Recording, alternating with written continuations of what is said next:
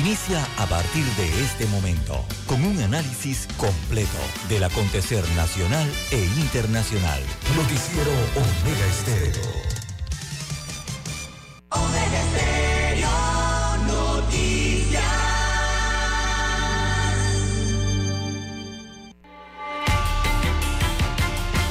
A continuación, los titulares, con los hechos que son noticias hoy.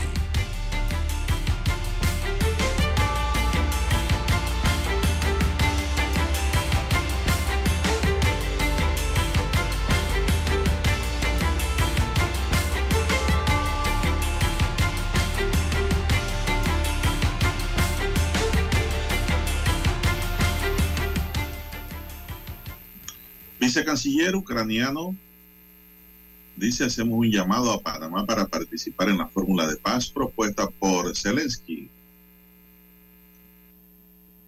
Fiscalía logra la detención provisional con fines de extradición de alias Yunya. Ministerio de Educación iniciará el traslado de 360 docentes a zonas apartadas de la comarca Noveuglé y de Darién para el inicio del año escolar. Los educadores están ansiosos por iniciar el año escolar, por iniciar a laborar. Quieren trabajar ya. Ulloa sin fecha para convocar el inicio de la segunda fase de la mesa única del diálogo.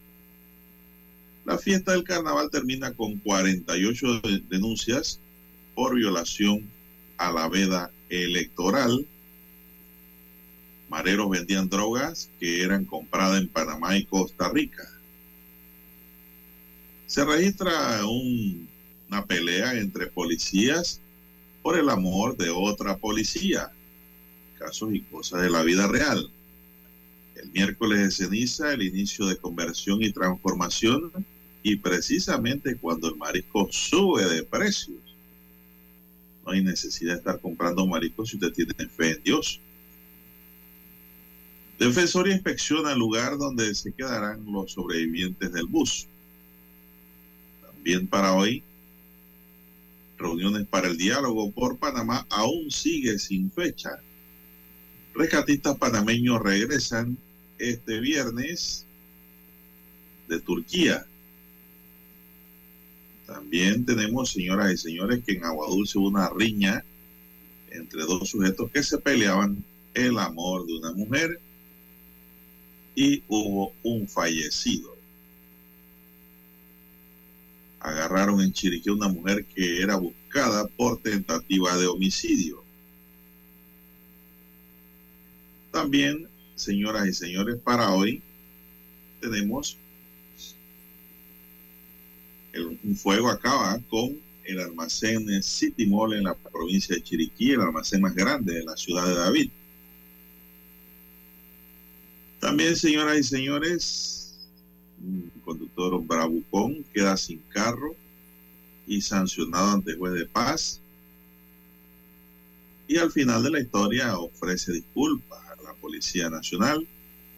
Y la selección femenina de Panamá clasificó anoche para el Mundial, al igual que la sub-17, una noche histórica para Panamá en el fútbol, una noche de felicidad para los amantes de este fascinante mundo de este deporte. Amigos y amigas, estos son solamente titulares. En breve regresaremos con los detalles de estas y otras noticias. Estos fueron nuestros titulares de hoy. En breve regresamos.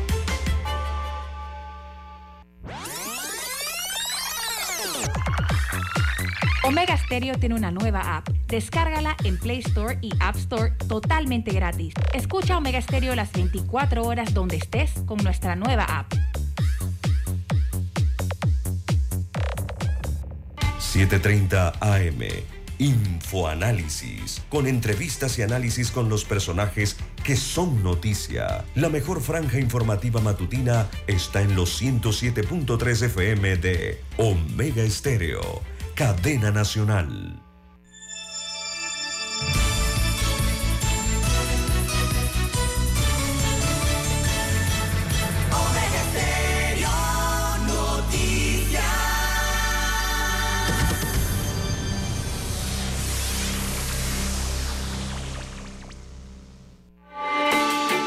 Noticiero Omega Estéreo.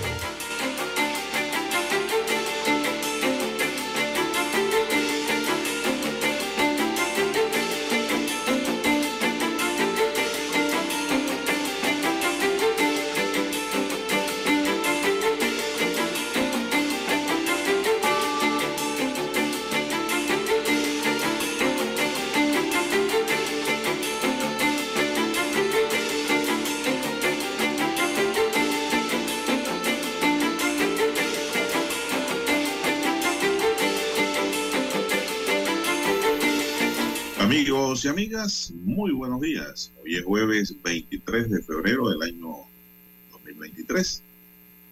Daniel Arauz está en el tablero de controles en la mesa informativa les saluda Juan de Dios Hernández Sanjur para presentarle la noticia, los comentarios y los análisis de lo que pasa en Panamá y el mundo en dos horas de información, iniciando esta jornada como todos los días, con fe y devoción, agradeciendo a Dios por esa oportunidad que nos da de poder compartir una nueva mañana y de esta forma así acompañarles en sus hogares, en sus lugares de trabajo, en sus automóviles y donde quiera que usted se encuentre a esta hora de la madrugada.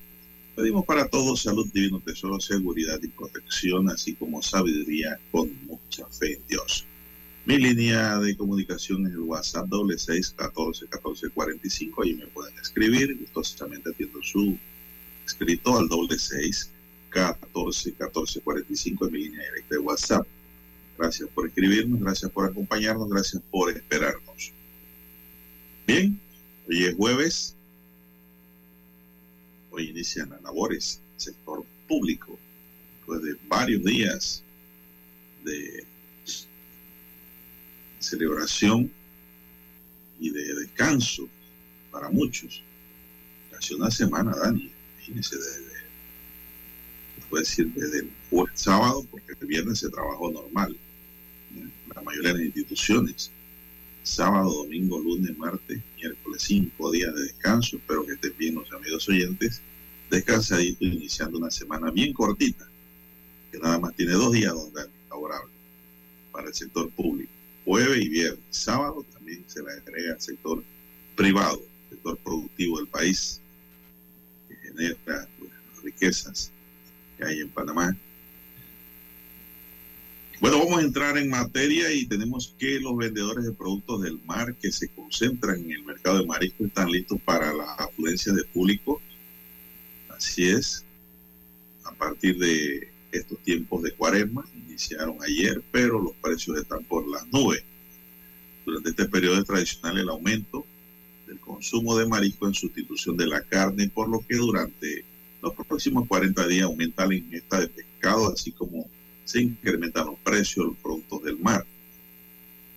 Así es, tenemos aquí, por ejemplo, que Juan Rodríguez, administrador de mercado de mariscos, explicó que hay veda del camarón, sin embargo, los arrendatarios tienen suficientes productos para atender la demanda.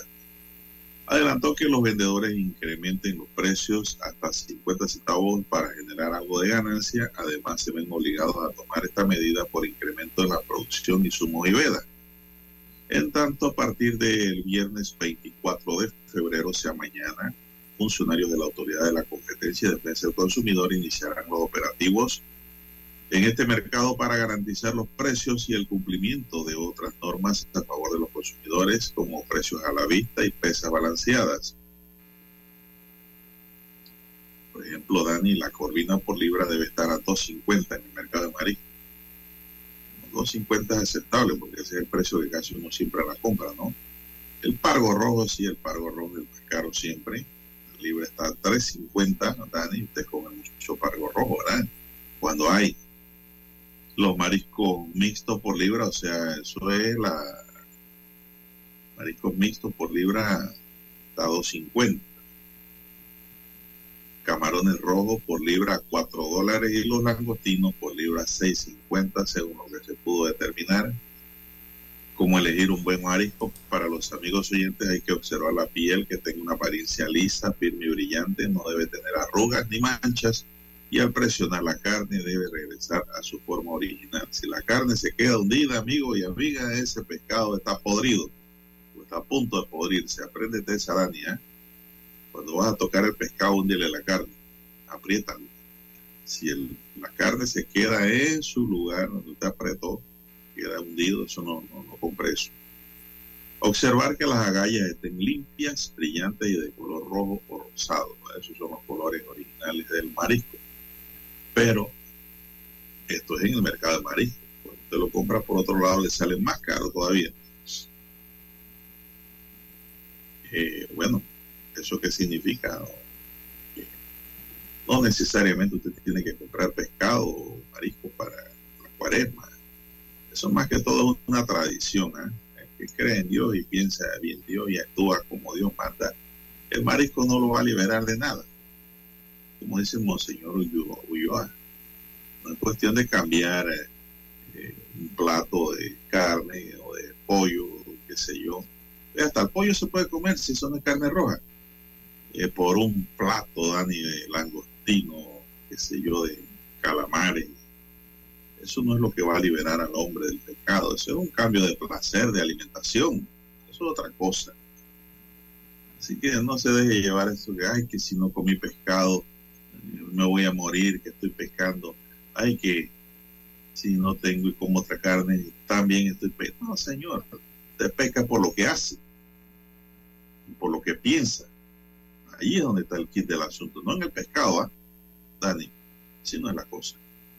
Que porque ya está comiendo marisco, está en libertad, está en plena paz con Dios. No, no, no, no. Usted es un malvado, una malvada y ahí llega el miércoles ceniza y voy a la iglesia a rezar, pero cuando salgo, salgo explosivo lleno de demonios. Pero voy a buscar mi pescado, voy a buscar mi marisco porque Dios dice, no, no, eso no sirve. No, no, no, no se engaña. Eso es autoengañarse el acto de contrición del yo confieso ante Dios Todopoderoso, creador del cielo y la tierra, ¿no? Pecado, libero y actúo como debe ser, aunque coma sardina, aunque coma tuna, aunque coma pollo, ala de pollo, pues dejemos descansar la carne el miércoles por lo menos para que no nos dé eh, dolores en, en las articulaciones por ácido úrico. Don César, buenos días, ¿cómo amanece? Buen día, don Juan de Dios. ¿Cómo está usted para hoy? Monseñor José Domingo Joan manifestó que el miércoles de ceniza es el inicio de un itinerario de conversión y transformación durante 40 días a través de actos muy concretos. ¿ah? Eso lo dijo Domingo Joan, eh, lo dijo de otra manera, yo lo acabo de decir también. No solo se trata de dejar de comer carne, sino de abstenerse de muchas cosas que impiden vivir en libertad, reiteró el arzobispo metropolitano. Bien, indicó que va en la línea de abstenerme de comer algo que me gusta para dárselo a los pobres. Nada tiene que cambie no comer carne y darme una extravaganza de marisco, ¿no? Eso no, no es el que come más pescado. También se refirió al ayuno y a su importancia, sobre todo dirigido a reducir el consumo para compartirlo con los más necesitados. El arzobispo de Panamá, José Domingo anunció, así es que la, la misa de ayer, pues, fue en memoria de los fallecidos también en el accidente de Hualaca, Chiriquí y de los cinco panameños que murieron en el naufragio de Darín. Esto sería, pues, dice, eh, una alabanza a Dios, una petición especial, así es, poniendo la fe por delante expresó que los sacerdotes están imponiendo las cenizas en los diferentes centros comerciales también para los que pues, quisieran ponerse una ceniza, una crucecita en la frente, allí. Que también para mí es simbólico.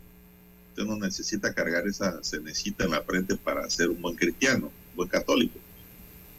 Por sus actos lo conoceréis. Usted gana mucho más con su forma de actuar, por su forma de caminar, ¿no?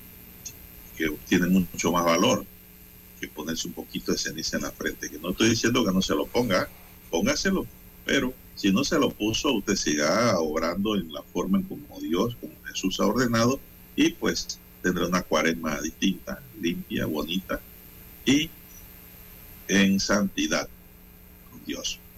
Son las 5.48, ¿cómo amanece usted, don César?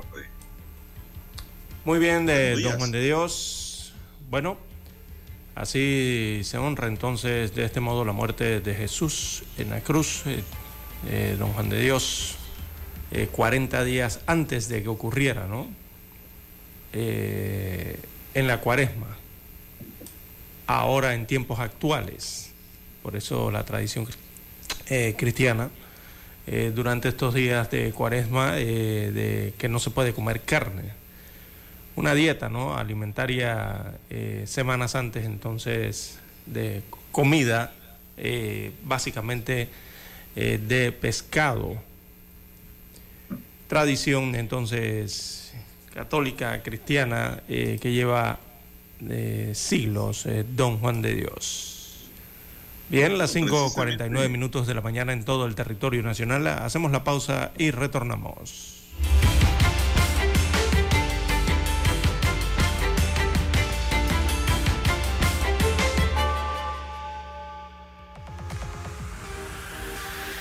Omega Stereo tiene una nueva app.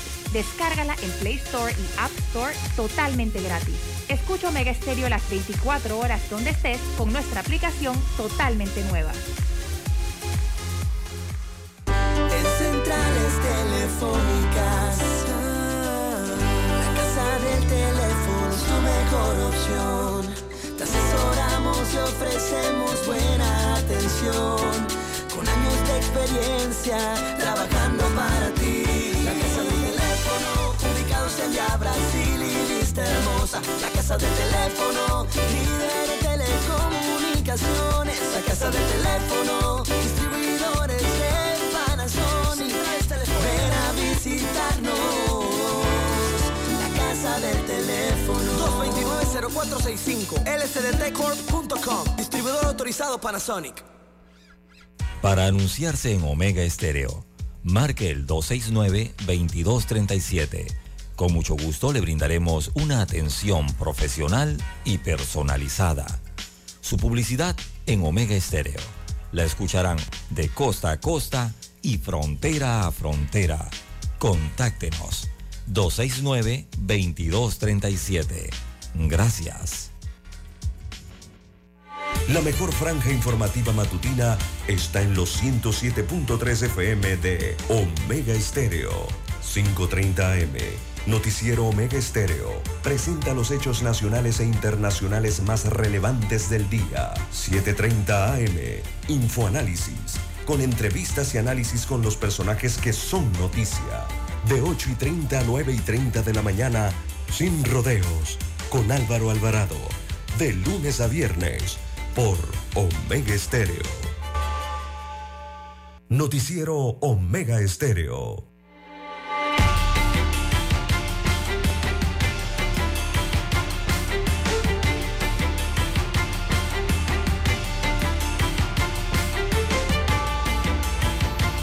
Bien, avance la mañana, avance el amanecer, son las 5.51 minutos, maneje con mucho cuidado, César, todavía hay gente viajando al interior para Panamá hoy jueves, ¿no? Ayer en la tarde, don César, podemos reportarle que, por ejemplo, yo salí de Penonomé ayer, don César, a las 5 de la tarde. Eh, pensé, había un reportaje por allá de redes sociales que había tranque, pero no, eso no era ningún tranque. Eh, era un movimiento normal de los vehículos. Y le voy a decir que estaba despejada la vía. A tal punto que eh, a las 6 de la tarde, por ejemplo, ya habían levantado el cambio de carriles operativo había terminado y los policías pues ya estaban en su puesto, pero no tenían ese afán y ese apuro en que la gente corriera hacia Panamá. Todo despejado, entonces dos horas y quince minutos de camino, me parece un tiempo bueno, eh, sin mayor contratiempo. Eso fue ayer en la noche, en la tarde. Hoy hay gente viajando hacia Panamá todavía, manejen mucho cuidado. Bueno, don César, y la fiesta anoche se hizo, no sé si usted estuvo atento y vio los juegos de anoche. Panamá clasificó en la femenina, en la femenina al mundial, así es, la división femenina.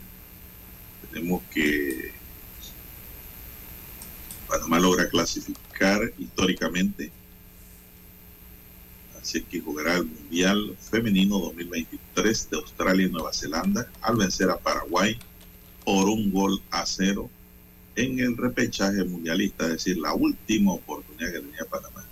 Linés Cedeño mandó un centro de Marta Cook a las redes, un cabezazo de primera y Panamá femenina venció a Paraguay por marcador de 1-0 para alcanzar su clasificación al Mundial Femenino de este año eh, de la FIFA por primera vez en la historia. Siempre hemos estado cerquita y no llegamos, ahora sí llegó la selección. En la primera parte, Riley Turner tuvo una ocasión clara de gol a los seis minutos luego de robarle el balón a una defensora paraguaya, pero no logró su cometido. Sobre el final de la primera parte de este partidazo, Jessica Martínez de Paraguay estuvo cerca de abrir el marcador de un tiro libre que paró de muy buena forma la portera panameña eh, Chenit Bailey, que fue la mujer araña de anoche. La delegación panameña explotó en alegría llantos y abrazos al cumplirse los 90 minutos de partido. De verdad que yo también quería que el juego se acabara ya, ese 1 a 0. Dieron 5 minutos de reposición que fueron agónicos, pero las panameñas estaban jugando como si estuviesen jugando el primer tiempo, César, con velocidad y precisión, con recuperación de balón, con los tiros necesarios y las amenazas hacia el arco paraguayo. Así que el panameñas se comportaron, don César, de una manera increíble en ese deseo de llegar al Mundial. El técnico Ignacio Nacho Quintana se abrazó con todo su cuerpo técnico con las jugadoras, coronando un proceso largo de preparación con partidos de preparación y más de 15 microciclos de trabajo. Panamá Femenina inició el partido, son las 5.55 minutos, con Jenny Bailey en el marco, Rebeca Espinosa, Yomira Pinzón y Wendy Natis en central, Hilary Jaén y Karina Valpri Reyes como laterales, eh, González y Desiree Salazar en la primera línea, de volantes con marca de Marta Cook, también estaba Erika Hernández y Rayleigh Turner en el ataque.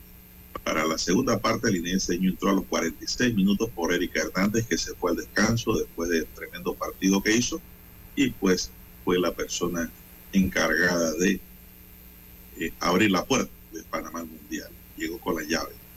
La Copa del Mundo FIFA de Panamá Femenino 2023 se jugará en Australia y Nueva Zelanda del 20 de julio. Mucha atención, anótelo en su calendario del 20 de julio al 20 de agosto. Panamá integra el grupo F, estará enfrentando a Francia, a Brasil y a Jamaica. No está fácil tampoco, ¿eh?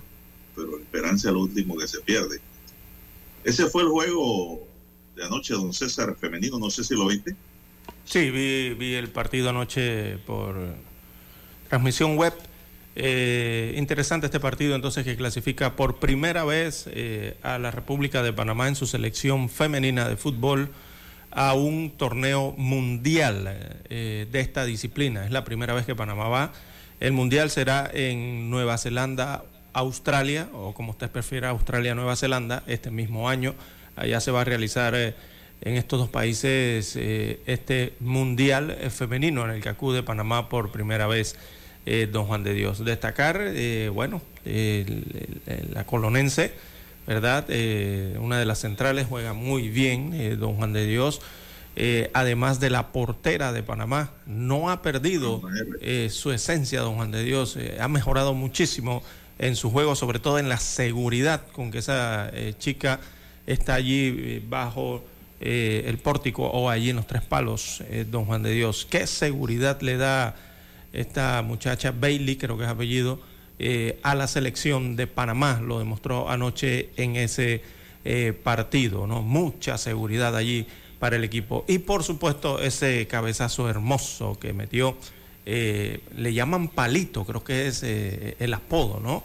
que le tienen a esta chica eh, que anotó anoche ese gol hermoso de cabeza de tiro libre, don Juan de Dios. Un cabezazo que la arquera de Paraguaya no tuvo nada que hacer allí. Así que felicidades a la selección femenina de Panamá y a todo el pueblo panameño, porque bueno, una vez más, eh, Panamá está en estas vitrinas importantes, eh, don Juan de Dios, sobre todo de mundiales. Y en el otro partido, también don Juan de Dios que clasificó a la selección sub-17 con boleto directo para Perú sub-17. Ahí va a ser el Mundial. es el Mundial de Sub-17 que se va a celebrar en tierras suramericanas, aquí en Perú. Y Panamá derrotó anoche entonces eh, a la selección de Honduras 2 por 0. Eh, en este partido interesante también que se presentó anoche porque Honduras eh, se presentaba como uno de los principales candidatos después de lo que había hecho ese equipo o la mini H como le llaman en Honduras en sus cuatro partidos anteriores antes de enfrentarse a Panamá, que Panamá se presentó como una roca, don Juan de Dios, un rival duro eh, anoche para Honduras. Eh, no mostraron un gran fútbol los panameños, eh, me refiero en la creación de jugadas, pero lo que sí tenían anoche esos jugadores era oficio, don Juan de Dios, en la cancha, entrega en la cancha. Y con eso entonces mandaron a guardar dos veces el balón allá en la portería de los hondureños y eso fue suficiente para ganar entonces dos por uno en el estadio Doroteo Guanmuch Flores de Guatemala. El resultado final, eh, corrijo, fue 2-1, eh, así quedó este partido que le dio la clasificación directa también a la selección sub-17 masculina de Panamá para el otro torneo mundial que se va a realizar en Perú. Bueno, Así que fue doble clasificación anoche. Eh, la sub-17 y la femenina del Mundial, don César. Eh, la verdad que esto demuestra que Panamá viene, don César, cultivando su semillero, ¿no? Así es. A nivel masculino y a nivel femenino logra pues ir al Mundial. Una buena selección. Estas muchachas juegan muy bien en esta selección. Yo creo que van a tener... Va, eh, sí, y me Brasil y Francia van a sufrir, ¿ah? No digo Jamaica, sino estos dos connotados van a sufrir cuando enfrenten a Panamá, Así es. Y lo importante a destacar allí, además del partido, don Juan de Dios, es el estado físico, sobre todo de las jugadoras de la selección femenina, eh, don Juan de Dios. Se nota claramente que han trabajado durante estos dos últimos años en el estado físico de las jugadoras, don Juan de Dios. Presentaban una resistencia no se notaban cansadas eh, para esos 90 minutos. Eh, así que ha rendido sus frutos, eh, don Juan de Dios, me parece, la preparación física de estos meses y estos encuentros amistosos, ¿no?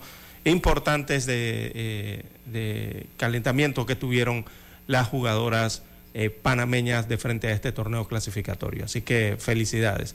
Igual para la selección masculina sub-17, que también clasificó a su mundial de Perú, eh, el partido eh, no fue muy fluido anoche allá en eh, frente a Honduras, muchas faltas, pero también fue un partido que si uno lo observa a los 90 minutos, ese partido fue definido también por la disputa física tanto de los jugadores hondureños como de los jugadores panameños que vuelvo y repito, se presentaron como un, un equipo duro, o sea, como un equipo de roca, ¿no?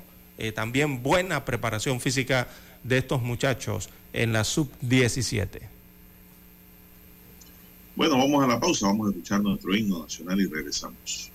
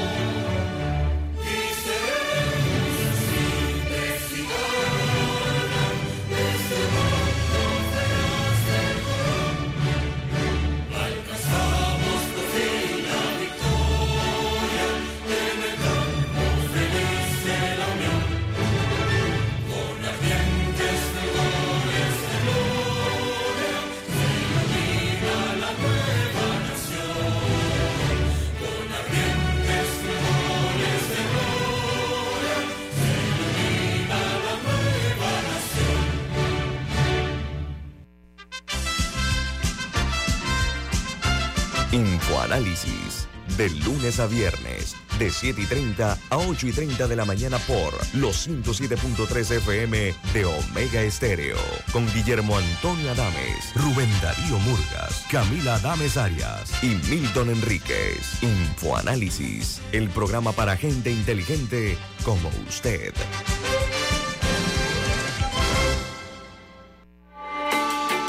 Noticiero Omega Estéreo.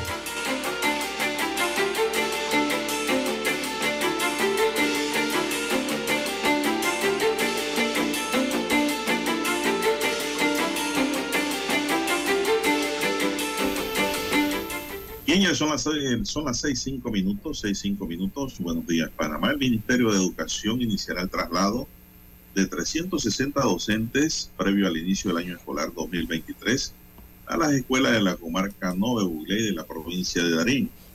El Ministerio de Educación en un comunicado detalló que la Dirección Regional de Educación de la comarca Nove Buglé planificó a partir del 24 de febrero el traslado vía terrestre y aéreo de 298 educadores a 31 centros escolares ubicados en las zonas de difícil acceso de esta jurisdicción indígena. Los docentes quienes viajarán a las zonas 8, 9, 10, 11 y 16 de la región de Ñoquibro serán transportados en esa fecha por tierra desde Los Tucanes en Santiago, provincia de Veraguas. Luego otros saldrán desde la sede de la Dirección Regional de Educación de Chiriquí en David. El 25 de este mes, finalmente, el último grupo viajará igualmente por carretera desde el supermercado Extra en La Boca del Toro, el 26 de febrero. Todos estos recorridos serán hasta el aeropuerto de Rambala, de donde los profesionales de la enseñanza serán trasladados en aeronaves del Servicio Nacional Aeronaval a 13 sitios de reunión de la comarca Nove, desde lo que cada uno debe llegar al centro escolar en el que imparten clases. De igual forma, con apoyo de funcionarios y aeronaves del Senan, el Ministerio de Educación organizó el transporte de 62 docentes al colegio de la provincia de Darién, desde la pista aérea de la comunidad de Nicador hasta planteles educativos de Bahía Piña y Jaque. Los educadores serán trasladados en dos grupos. El 25 de febrero irán 52 a Jaque, cerca de la frontera con Colombia, mientras el 26 de febrero será el turno de otros 10 quienes imparten clases en escuelas de Bahía Piña. Información que nos llega del Ministerio de Educación, don César. Así es. Son las 6, 7 minutos, 6, 7 minutos en su noticiero Mega Estéreo, el primero con las últimas. Bien, don Juan de Dios. Bueno, así va a iniciar el año escolar 2023. Eh, los estudiantes y padres de familia también se preparan para el inicio de este año lectivo 2000. Bueno, eh, se estima que para este año lectivo eh, la cifra de estudiantes a nivel nacional será de 954.232 estudiantes que regresarán a las aulas, por lo menos se han matriculado, eh, sumado entonces a la matrícula de las escuelas estatales y los colegios eh, particulares. Esta es la suma de ambas, ¿no? Tanto de las que van para las escuelas privadas y los que van para los colegios eh, públicos. Así que los centros educativos públicos, eh, bueno, por lo menos en, este, en esta ala se espera la asistencia de 840.497 niños y adolescentes para el área pública, de los cuales 1.856 corresponden a estudiantes de nivel inicial. 800 perdón, 88.342 van entonces para la preescolar, 422.468 en primaria, mientras que 190.055 estudiantes cursarán la premedia y 137.776 la media o el conocido bachiller. En el caso de las instituciones privadas, la matrícula eh, hasta el momento se establece en al menos 113.736 estudiantes eh, con matrícula privada en Panamá. 624 eh, eh, van para el nivel inicial, 12.349 en preescolar, 51.078 en aulas de primaria, 25.920 en premedia y 137.776 estarán eh, en la media o el bachiller. Esto para el sector eh, privado. Así que se nota claramente, ¿no? Eh, hay más de 840 mil estudiantes matriculados en escuelas públicas y al menos 113 mil en escuelas privadas para este inicio del año escolar 2023. Así está dividido entonces el año lectivo que inicia el próximo mes, eh, don Juan de Dios. Bien, son las seis diez minutos, don César. Estoy viendo aquí una nota que dice que el vicecanciller ucraniano señala, hacemos un llamado a Panamá a participar en la fórmula de paz propuesta por Zelensky. Eh, Andriy Meldis, así se llama, busca el apoyo del gobierno nacional como mediador en la guerra con Rusia basado en la trayectoria y reputación del Istmo en esta materia como una salida diplomática ante el conflicto armado que cumple un año. Pretende que Panamá ayude a implementar uno o más puntos de la fórmula de paz propuesta por el presidente Volodymyr Zelensky.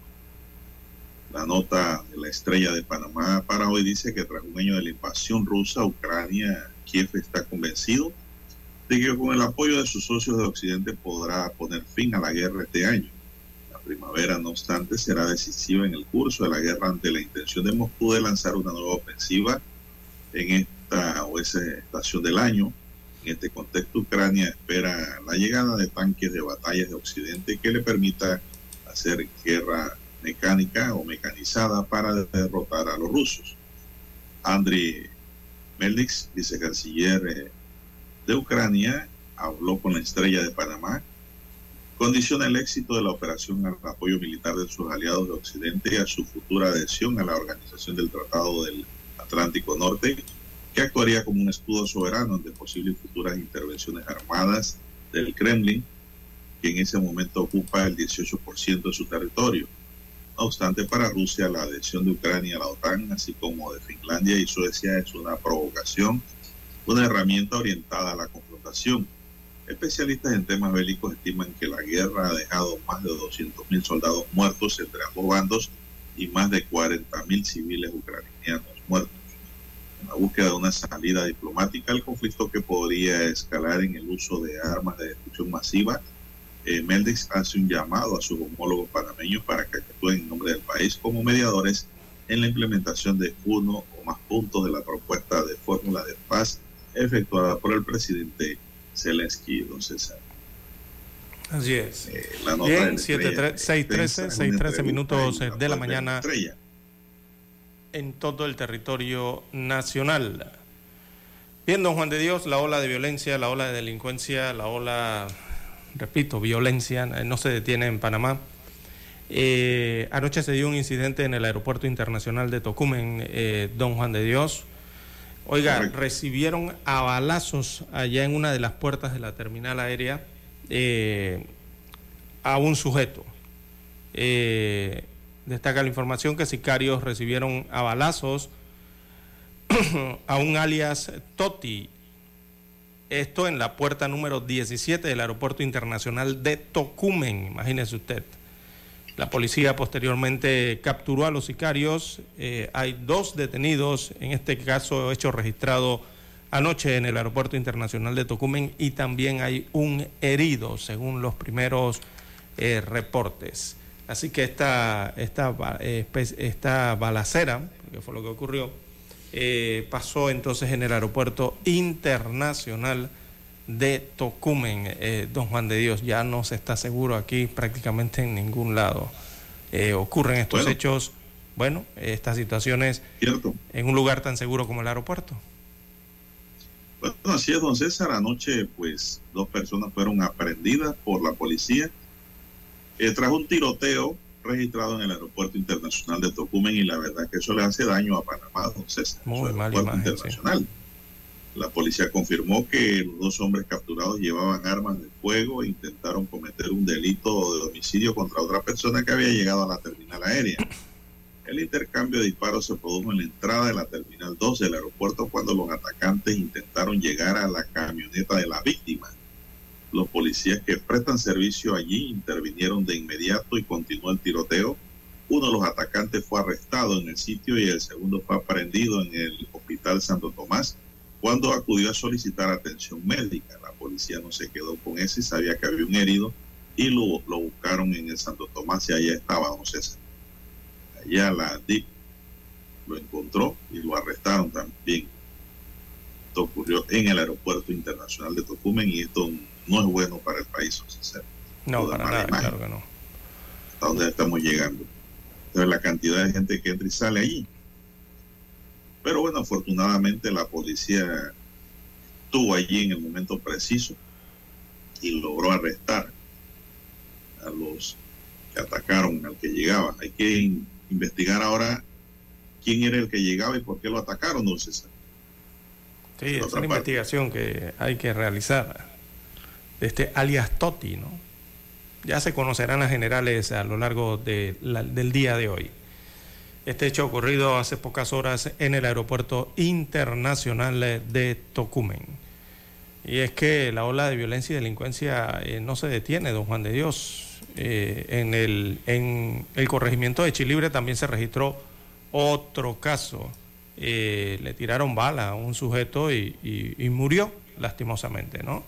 José Abdiel Pineda, de 20 años, fue asesinado en medio de un ataque armado perpetrado presuntamente por pandilleros en el sector de los Caobos, en Chilibre.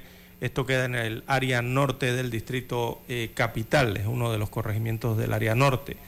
Eh, se informó eh, que Pineda, quien iba en el asiento trasero de un vehículo que era conducido por un amigo, fue mortalmente baleado cuando llegaron a los Caobos a dejar a una amiga que vive en el sector. Extraoficialmente se conoció que la víctima residía en el sector de Hollywood, ubicado en Curundú, hacia el centro de la ciudad, y presuntamente pertenecía a la pandilla Big Family enemiga de los chicos del barrio o el CHDB, por sus siglas, que opera también en el corregimiento de Chilibre. Al parecer, eh, apenas los chicos eh, del barrio identificaron el vehículo en que iba Pineda, empezaron a dispararle al automóvil, logrando herirlo, ¿no? El conductor aceleró y logró escapar eh, de los caobos y no fue hasta que iba llegando al sector de la cresta ubicado en el corregimiento Bellavista, que tuvo eh, que detenerse, pues eh, tenía una llanta sin aire, una llanta desinflada. el conductor del vehículo involucrado en el ataque armado se dio cuenta entonces de que Pineda yacía muerto en el asiento trasero del vehículo. Así que todo esto está en revisión de antecedentes, en investigación para determinar precisamente las causas de la muerte y el hecho que se registró en Chilibre en que muere este joven eh, de 20 años de edad eh, producto de disparos. Bien, hay que hacer la pausa y retornamos.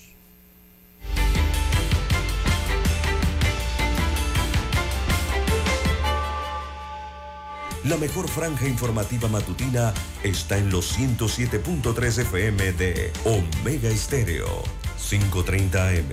Noticiero Omega Estéreo presenta los hechos nacionales e internacionales más relevantes del día. 730 AM. Infoanálisis. Con entrevistas y análisis con los personajes que son noticia. De 8 y 30 a 9 y 30 de la mañana. Sin rodeos. Con Álvaro Alvarado. De lunes a viernes. Por Omega Estéreo.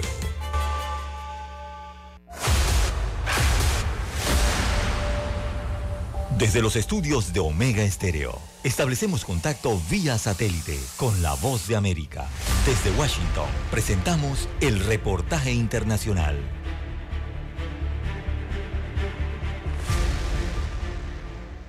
Asegurar los cielos ucranianos ha sido una preocupación principal desde que comenzó la invasión rusa y es un trabajo que para los miembros de la OTAN que limitan con Ucrania y Rusia es compartido con los demás miembros de la alianza, por lo que pilotos de combate de Italia, Alemania, Estados Unidos y otros países rotan por los territorios del flanco occidental de la Alianza del Atlántico Norte para vigilar constantemente cualquier amenaza que cruce su espacio aéreo. Un combatiente italiano patrulla los cielos cerca de la frontera de Rumania con Ucrania. Se trata del coronel Michael Morelli, quien aseguró que su equipo de 150 hombres llegó a esta base aérea rumana con la misión de proteger el espacio aéreo de este país de cualquier tipo de amenaza que pueda existir.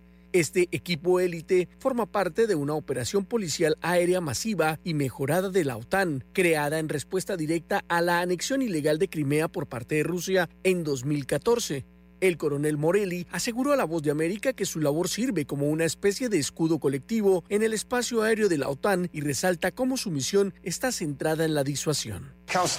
Alguien viene a nosotros. No pueden esperar a que un solo país enfrente esa amenaza, sino una gran organización como la OTAN, con muchos combatientes, muchos pilotos que se conocen y están listos para proteger al país. Un avión comercial promedio viaja mucho más lento que un avión de combate que recorre unos 11 kilómetros por minuto, por lo que un equipo de dos aviones siempre está en alerta máxima para posibles intercepciones y debe estar en capacidad de despegar en menos de 15 minutos. Y ahora, con el aumento de las acciones violentas de Rusia en Ucrania, los analistas de defensa creen que los pilotos como Morelli se han convertido en una adición vital del franco occidental de la OTAN, como destaca Samuel Bendet, quien pertenece al Centro para la Nueva Seguridad estadounidense. También hay una anticipación de una ofensiva militar rusa en algún momento en las próximas semanas. Algunos ya señalan que esta ofensiva puede ocurrir en cualquier momento, por eso estos pilotos de la OTAN están atentos a cualquier actividad de la Fuerza Aérea Rusa. Dijo, el equipo de Morelli tardó solo unos 11 minutos en despegar, pero dice que volverán a hacerlo en unos días, ansiosos por mejorar su marca, sabiendo que cada segundo contará si una amenaza real ingresa a los cielos de las naciones de la OTAN. Héctor Contreras, Voz de América, Washington. Escucharon vía satélite desde Washington el reportaje internacional. Omega Estéreo, cadena nacional. 7 de febrero, año 1981. Escuchan transmisiones de prueba de Omega Estéreo, nueva corporación radial con total cobertura nacional. Durante 42 años te hemos acompañado las 24 horas del día, ofreciéndote entretenimiento e información. Noticiero Omega Estéreo. Infoanálisis Formamos parte de la generación ochentera. Omega Estéreo. Total cobertura nacional. Te vimos crecer. Te acompañamos en esas largas noches de desvelo de estudio. Hasta que con esfuerzo lograste tus metas. La generación ochentera. El buen gusto por la música, que muchos heredaron a sus hijos. Omega Estéreo. Durante 42 años hemos sido tu fiel compañía. Omega Stereo. 24 horas todos los días del año. Gracias por formar parte de Omega Estéreo. Omega Stereo. Esta es la generación Omega. Noticiero Omega Estéreo.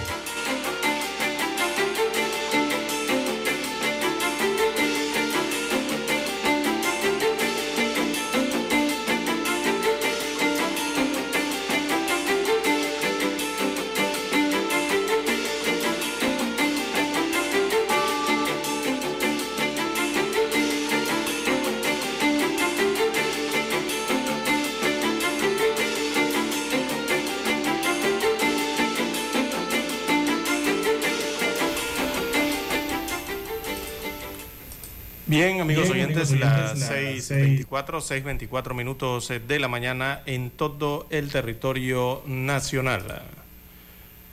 Bueno, don Juan de Dios, ayer llamó mucho la atención un video subido a las redes sociales eh, de un incidente que se presentó eh, en uno de los puestos de control eh, o, o, de atención entonces por parte de la policía, la Dirección de Operaciones del Tránsito de la Policía Nacional, con un conductor ebrio. Esto ocurrido en eh, esto ocurrió entonces eh, a un hombre. Este hombre es presuntamente un no, no es, es un servidor público, un funcionario. eh, colaborador de la Junta Comunal de Nuevo San Juan, en la provincia de Colón. Este, este ciudadano fue sancionado por la policía de tránsito tras negarse a aplicarse la prueba de alcoholemia y por su estado de ebriedad. Eh, el vehículo fue removido en grúa y el conductor fue presentado ante un juez de paz tras el incidente que sostuvo con un subteniente de la Policía Nacional. Este agente de la Policía Nacional era de apellido Laguna, que se ha hecho muy famoso, por cierto, en las redes sociales, Laguna. Así que el conductor eh, sostuvo una acalorada discusión con la unidad policial, eh, detalles que se pueden apreciar entonces a través de ese video subido a las redes sociales.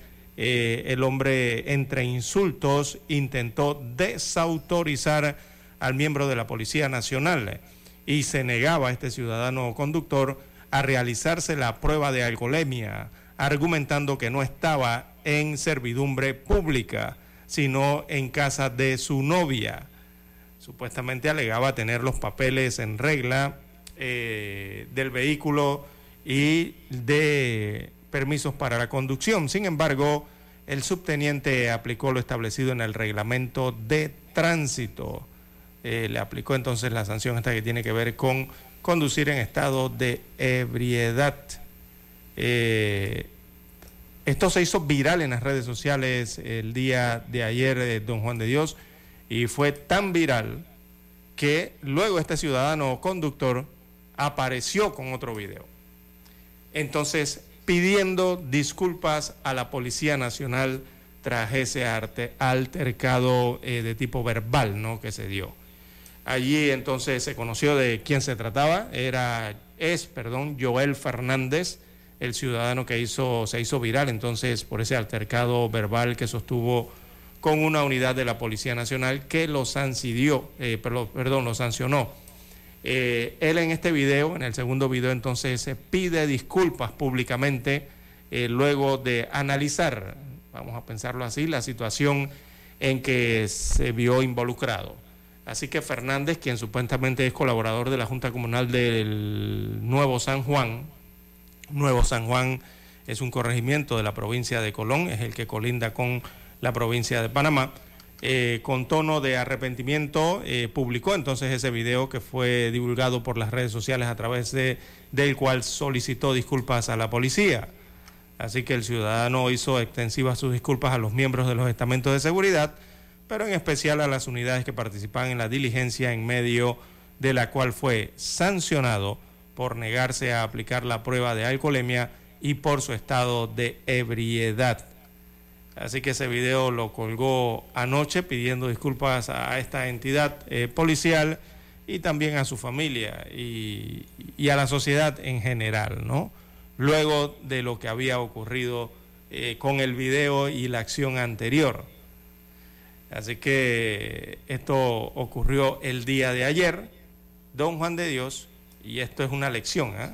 eh, que queda para los ciudadanos y sobre todo que queda para los servidores públicos o funcionarios. Recordemos que los funcionarios solo deben usar sus prerrogativas, las que son inherentes a su cargo o, de los medios que dispone. Eso solamente se puede utilizar únicamente para el cumplimiento de sus funciones y sus deberes eh, asignados en las instituciones y los funcionarios deben evitar, don Juan de Dios, deben evitar cualquier tipo de ostentación que pudiera poner en duda su honestidad o disposición para el cumplimiento de su cargo. Así que hay que comportarse, don Juan de Dios, correctamente y sobre todo si se trata de las unidades de la policía y el orden, ¿no? En el país. Ellos están cumpliendo su trabajo. Bueno, sí es, don César. Me recuerdo una vez que íbamos en un vehículo suyo allá en Penonomé alta velocidad y usted. Te parecía un cepelín. La policía, una dama, le metió la mano para pararlo. Usted, usted paró como 500 metros adelante, hizo el alto. Pero no se equivoquen, ¿eh? Entonces Salara se fue en reversa hasta que llegó de la policía y habló con ella y la policía, ¿usted cuál es el apuro? Entonces Salara dice, no, no, no, no, es que carro corre demasiado, es un carro de buena marca y no era mi intención correr. Bueno, César Lara no lo boletearon. Yo pensé que se la habían puesto. Pero César Lara es un gran diplomático de la carretera, Dani, para que sepa. Oiga, ah, eh, me acaban de informar, dice que esta mañana hubo un accidente bajo el puente de las Américas. Eh, se habla de una víctima fatal allí. Esta mañana, don César, ahí me informa un oyente, hubo una colisión grande ahí, bajo el puente de las Américas, y que posiblemente, extraoficialmente, se habla de una persona fallecida. Hay que confirmar, hay que seguir informando, buscando Así la es. información para ver Pero- qué fue lo que aconteció. ¿Cuál ha sido ese En- resultado? En, en el caso este de este conductor ebrio, don Juan de Dios, eh, que se hizo famoso en las redes sociales por ese tipo de comportamiento, eh, mire, hay que recordarle a los conductores, eh, mire, un conductor ebrio representa un peligro y un peligro notable para todos, don Juan de Dios, para el resto de los conductores, para los motociclistas, para los ciclistas, para los peatones, para todos los que utilizan las vías públicas, tanto que tengan vehículos o que sean peatones que estén caminando por la vía. Eso es lo que representa un conductor ebrio. Por eso el procedimiento que tienen las unidades de la Policía del Tránsito, don Juan de Dios, no dejan pasar Bueno. a nadie, eh, que es que es lo debido, no dejar pasar Eh, a claro. nadie o, de- o permitir que siga conduciendo un conductor un que a legua se nota que está en estado de ebriedad, don Juan de Dios. Bueno, usted no vio una vez en la avenida Balboa la mujer que molesta, muy brava, porque la pararon en estado de ebriedad y lo que hizo fue Sí. quitarse la ropa. Y se puso a bailar y iba a hacer un show allí en la carretera frente En a los pelotas. oficiales. No, hombre, que va así, no. Peor la cosa fue que va, que va y se exhibió ella misma. Así es. Y eso no es correcto. Si te sorprenden, entrega la licencia y el carro, porque no debe manejar Exactamente. después de haber libado licor. Bien, vamos a la pausa, don Dani. Regresamos con los periódicos.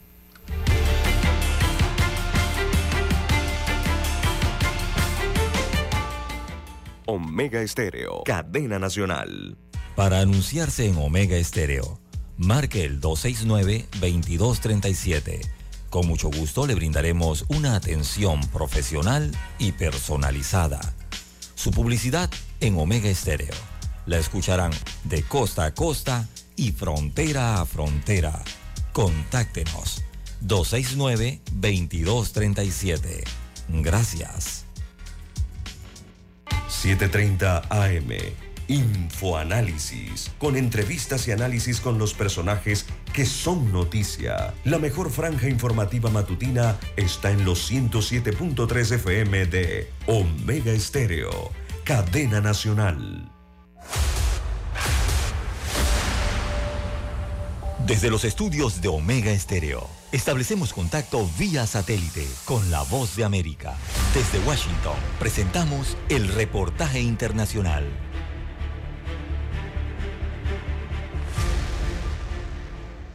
La Organización de las Naciones Unidas y sus socios están acelerando su paso para ayudar a Turquía y su vecino Siria tras los devastadores terremotos del 6 de febrero y las réplicas que se han producido, incluso uno en esta semana, causando una catástrofe única en estos territorios y considerado hasta ahora el segundo peor en el mundo. Frente a este panorama, el secretario general de las Naciones Unidas, Antonio Guterres, instó a la comunidad internacional a dar un paso adelante y financiar íntegramente el esfuerzo de respuesta en Turquía y recolectar 100 millones de dólares para ayudar a más de 5 millones de personas afectadas por el mayor terremoto que ha sacudido al país en un siglo. En conferencia de prensa, el portavoz de la ONU, Stephanie Dujarric, presentó la propuesta del secretario general. El secretario general dijo que Turquía es el hogar de la mayor cantidad de refugiados del mundo y ha mostrado una enorme generosidad con sus vecinos sirios durante años. Y ahora es el momento de que el mundo apoye a la gente de Turquía, tal y como lo han hecho, en solidaridad con otros que buscan ayuda. Por su parte, el coordinador de asuntos humanitarios y ayuda de emergencia de la ONU, Martin Griffith, también pidió a los países que apoyen el llamado. El pueblo de Turquía ha experimentado una angustia indescriptible, declaró el funcionario internacional que visitó el país la semana pasada. Conocía familias que compartieron sus historias de conmoción y devastación. Debemos estar con ellos en su hora más oscura y asegurarnos de que reciban el apoyo que necesiten, añadió textualmente. La financiación que cubre un periodo de tres meses permitirá a las organizaciones de ayuda aumentar rápidamente sus operaciones. Sala de redacción, Voz de América. Escucharon vía satélite desde Washington el reportaje internacional. Noticiero Omega Estéreo. Las noticias impresas en tinta sobre papel. Con ustedes. Escuchando el periódico. Los titulares de las primeras planas de los diarios estándares de circulación en Panamá.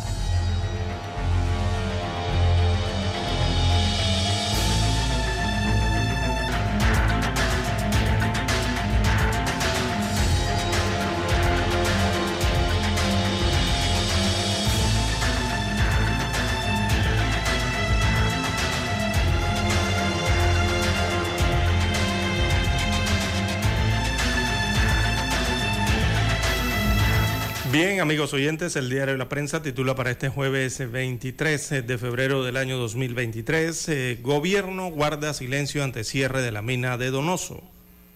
Ante el anuncio de Minera Panamá de que hoy 23 de febrero cesará operaciones por falta de espacio para almacenar materiales en su mina de Donoso, el Ministerio de Comercio e Industrias y la Autoridad Marítima de Panamá no se han pronunciado formalmente. También para hoy titula la prensa 2022, ingresos no compensaron el gasto público. Es, un déficit, así que el balance fiscal del sector eh, eh, público no financiero eh, no arrojó, no, perdón, aquí hay un déficit, sí, este cuadro habla de déficit.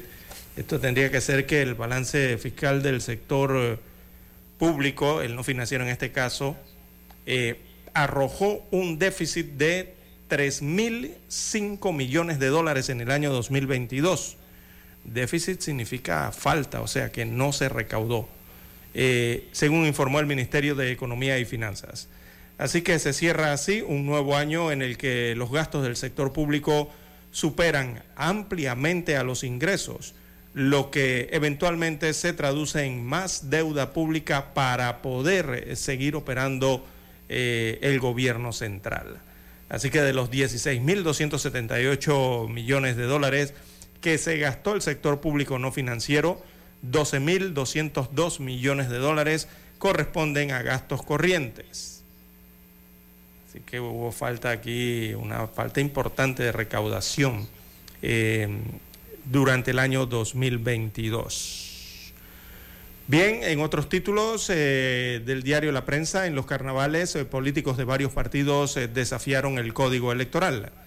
Sin hacer caso a los llamamientos de atención que hizo el Tribunal Electoral, ni a las sanciones que conlleva incumplir la veda electoral, los miembros del partido o de partidos políticos y hasta uno que otro aspirante por la libre postulación desafiaron el código electoral en los cuatro días eh, de el recién terminado carnaval. Así que el Tribunal Electoral reportó 48 denuncias por posibles faltas a la veda electoral, las cuales deberían ser analizadas y sancionadas por la Dirección de Organización Electoral del Tribunal Electoral.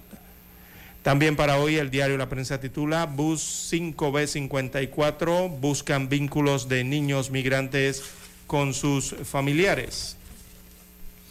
Señala la información que la Secretaría Nacional de la Niñez, Adolescencia y Familia ha identificado familiares de 5 de los 16 menores de edad que viajaban en el autobús 5B54 que se accidentó la semana pasada en Hualaca, Chiriquí. La entidad eh, indicó que algunos adultos también víctimas del accidente y que podrán ser familiares de los niños heridos están todavía convalecientes, por lo que ciertas entrevistas eh, no se han podido realizar. También para hoy en Panorama quedan en firme las postulaciones del cambio democrático. Eh, Yunya, o alias Yunya, está ligado a una casa y sociedades en Colón, destaca un reporte especial eh, de este detenido en tierras europeas, pero que es panameño. También eh, tenemos en la sección Vivir Más a Top Gun Maverick, Vértigo y Adrenalina, Adrenalina, reporte especial entonces de esta otra de las películas de Tom Cruise. También en los deportes, selección juvenil de Coclé se prepara para la revancha. Recordemos que mañana inicia el campeonato o la serie final del Campeonato Nacional del Béisbol Mayor, allá en Panamá Oeste, en Chame, el encuentro Coclé versus Panamá Oeste por la gloria en la final. También la fotografía principal del diario La Prensa para hoy. Veamos, esto fue captado en Kiev, en Ucrania. Eh, crecen las tensiones, titulan eh, esta gráfica. Eh, su, piel, su pie de foto, bueno, dice que hay señales de guerra. Sí, según la fotografía. Así que en ella se muestran a cientos de ciudadanos ucranianos que caminaban ayer miércoles frente a unos erizos checos. O sea, así le llaman allá los obstáculos antitanques, estas grandes estructuras, ¿no? En forma de cruz o, de erizo, parecen unos jacks, estos del juego de jacks gigantes, ¿no?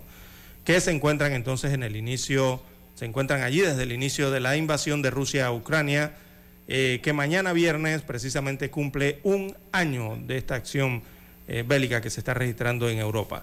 Actualmente en el este del país, de Ucrania, eh, tienen lugar encarnizados combates. El pasado lunes el presidente de los Estados Unidos de América, Joe Biden, visitó Kiev, lo que fue interpretado por el ruso Vladimir Putin como una provocación. Putin que suspendió un tratado nuclear con Estados Unidos de América, se reunió ayer con diplomáticos de China, mientras Biden regresó a Estados Unidos de América tras reunirse con varios de los homólogos europeos en Polonia. Bien, estos son los principales titulares eh, que muestra en primera plana el diario La Prensa. Revisemos ahora lo que tiene el diario La Estrella de Panamá.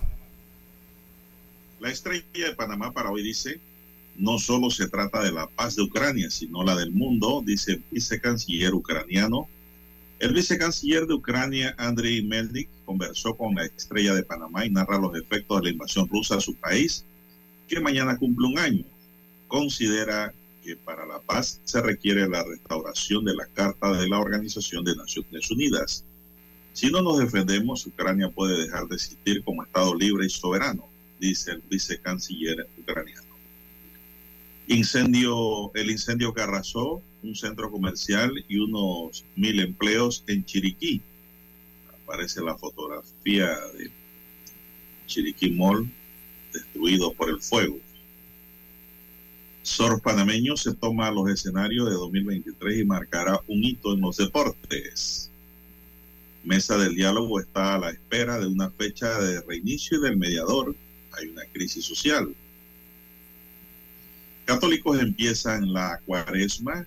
Los católicos comenzaron ayer el periodo de cuaresma y tanto el arzobispo de Panamá, José Domingo Ulloa, como los sacerdotes estuvieron en centros comerciales y en la terminal de Albrook para colocar la tradicional cruz de cenizas en la frente de los feligreses. Los efectos ambientales como causa de las medidas contra la COVID-19. También tenemos la historia de la agricultura de Panamá desde la colonización contada por Enrique Castillo. No agrego yo, Enrique Castillo es un ingeniero agrónomo de conocida trayectoria en Panamá en materia de campo, de producción y de ecosistemas, así como de medio ambiente. Enrique Castillo, gran amigo nuestro de años, tiene un nuevo libro. Saludos y felicidades. Eh, dos periodistas latinoamericanos entre los ganadores del Ortega Gasset, reportaje especial. Y Pedro, Pedro Silva dice la cámara que visibiliza San Miguelito. Pedro Silva es un productor audiovisual que se ha propuesto dar a conocer al distrito de San Miguelito a través del séptimo arte, para lo cual desarrolló en alianza con otros profesionales del proyecto Cine Distrito. Nuestro objetivo es establecer un espacio de formación cultural con la producción cinematográfica, dijo Silva. Bueno, aquí tenemos un actor, don Dani, que don Dani y don César. No lo han consultado todavía para trabajar en estos films que se realizan en San Miguelito.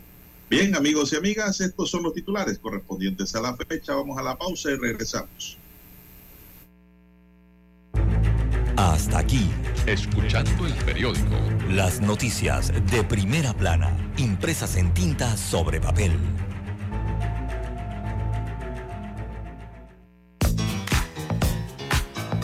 Desde el dominante Cerro Azul en los 107.3.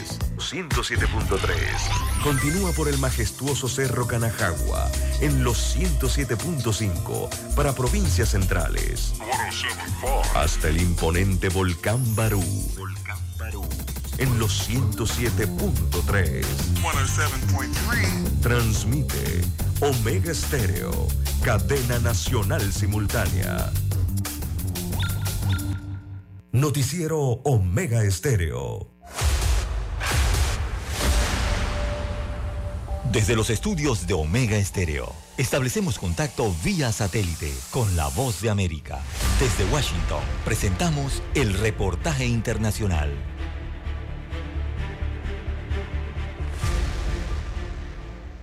Las protestas en el territorio peruano han bajado en intensidad, pero han tenido un costo en estos dos primeros meses del año de 2.600 millones de soles, un equivalente a más de 670 millones de dólares. Este estimado fue proporcionado por el ministro de Economía, Alex Contreras, en una entrevista con la afiliada de La Voz de América, RPP Noticias. Si uno lo ve en la dimensión del tamaño de nuestra economía es un costo pequeño, pero si consideramos el impacto que ha tenido en las regiones es, un costo relevante y por eso es que estamos trabajando en esta estrategia de reactivación de nuestra economía. Y lo que ha mostrado Perú es que es una economía fuerte, es una economía resiliente. El ministro de Economía y Finanzas indicó que hay tres efectos en la economía a raíz de los conflictos. Uno es el impacto directo en el Producto Bruto Interno, que implica una menor producción, menor consumo, menor inversión y menor empleo. El segundo es el alza de precios especialmente en la zona sur del país. Y el tercero es el impacto negativo relacionado a las expectativas de los inversionistas. La Voz de América dialogó con César Quispe, un padre de familia que nota el incremento de precios en sus compras diarias.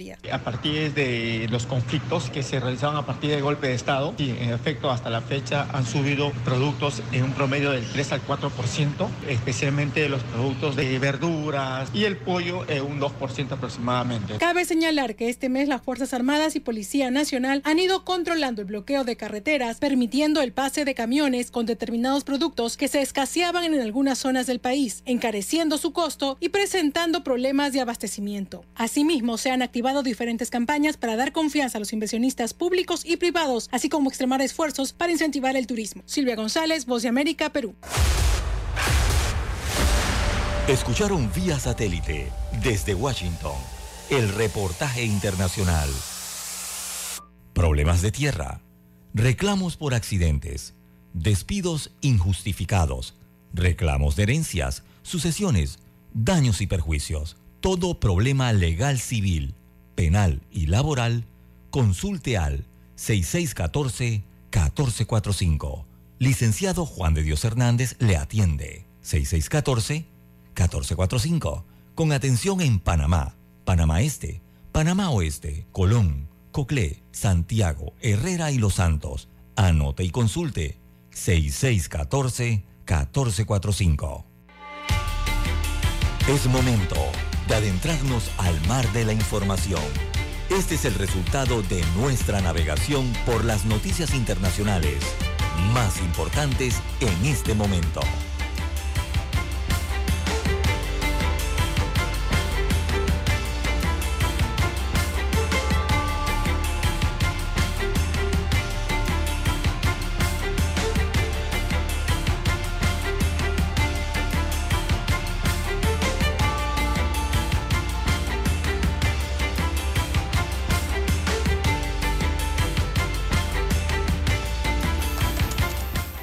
En el plano internacional, don César, ¿qué tenemos allí en agenda?